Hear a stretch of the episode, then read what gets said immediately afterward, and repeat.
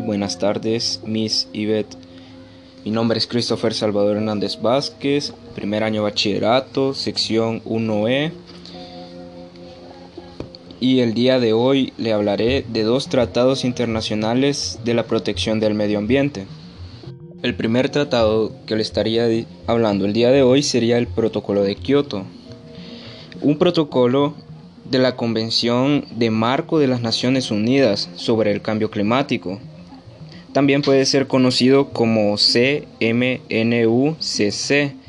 y es un acuerdo internacional que tiene por objetivo reducir seis gases o emisiones del efecto invernadero y todo esto está estructurado en una función de los principios de la convención es decir, que el protocolo establece metas de reducción de todas estas emisiones.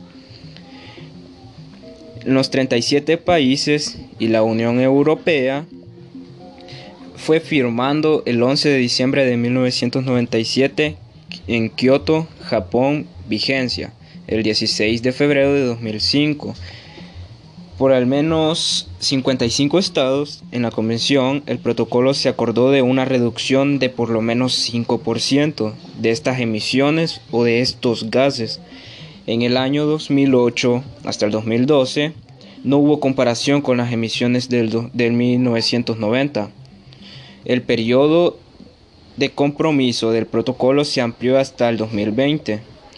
Esto es lo que causa el calentamiento global Igual están los GEI, que son el dióxido de carbono, conocido como CO2, el metano, CH4, el óxido nitroso, N20, y los otros tres son tipos de gases industriales fluorados.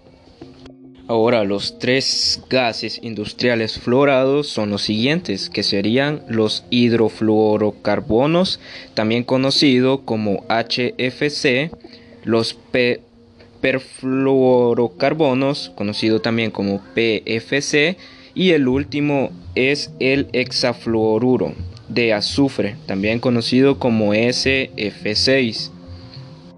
Este fue el acuerdo más pactado y más importante a nivel mundial sobre el calentamiento global.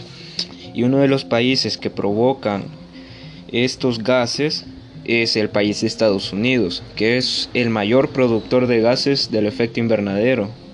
Ahora, una pregunta que todo el mundo se hace es, ¿qué son los gases del efecto invernadero? Pues aquí les digo yo qué es.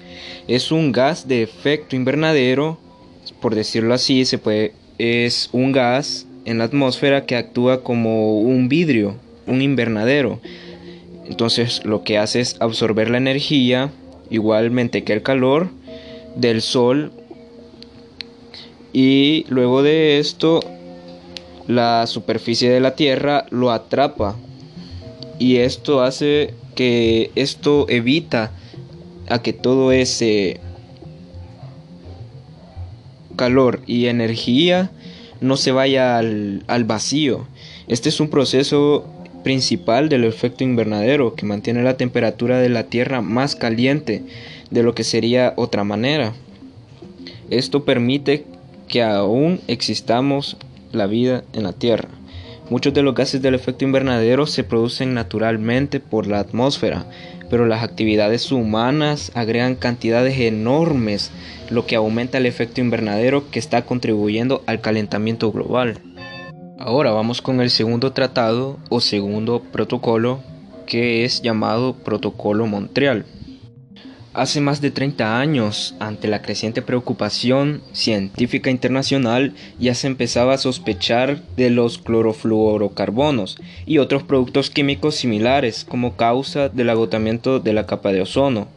Es así como nace la primera iniciativa global para reparar este daño, denominado el Convenio de Viena, acordando el 22 de marzo de 1985. El país Colombia firmó el Protocolo de Montreal en el año 1992 y con el apoyo de las Naciones Unidas. Se cree que en 1994 la Unidad Técnica Ozono, también conocida como UTO, del Ministerio de Ambiente y Desarrollo Sostenible, fue encargada de implementar este protocolo en el país. Fue negociado también en el año 1987 y entró en vigor el 1 de enero de 1989. Desde ese momento el documento había sido revisado en varias ocasiones y se creen que en todos los países se cumplen estos objetivos dentro del tratado. La capa de ozono, de ozono podría recuperarse para el año 2050 debido al alto grado de aceptación de implementaciones que se han logrado.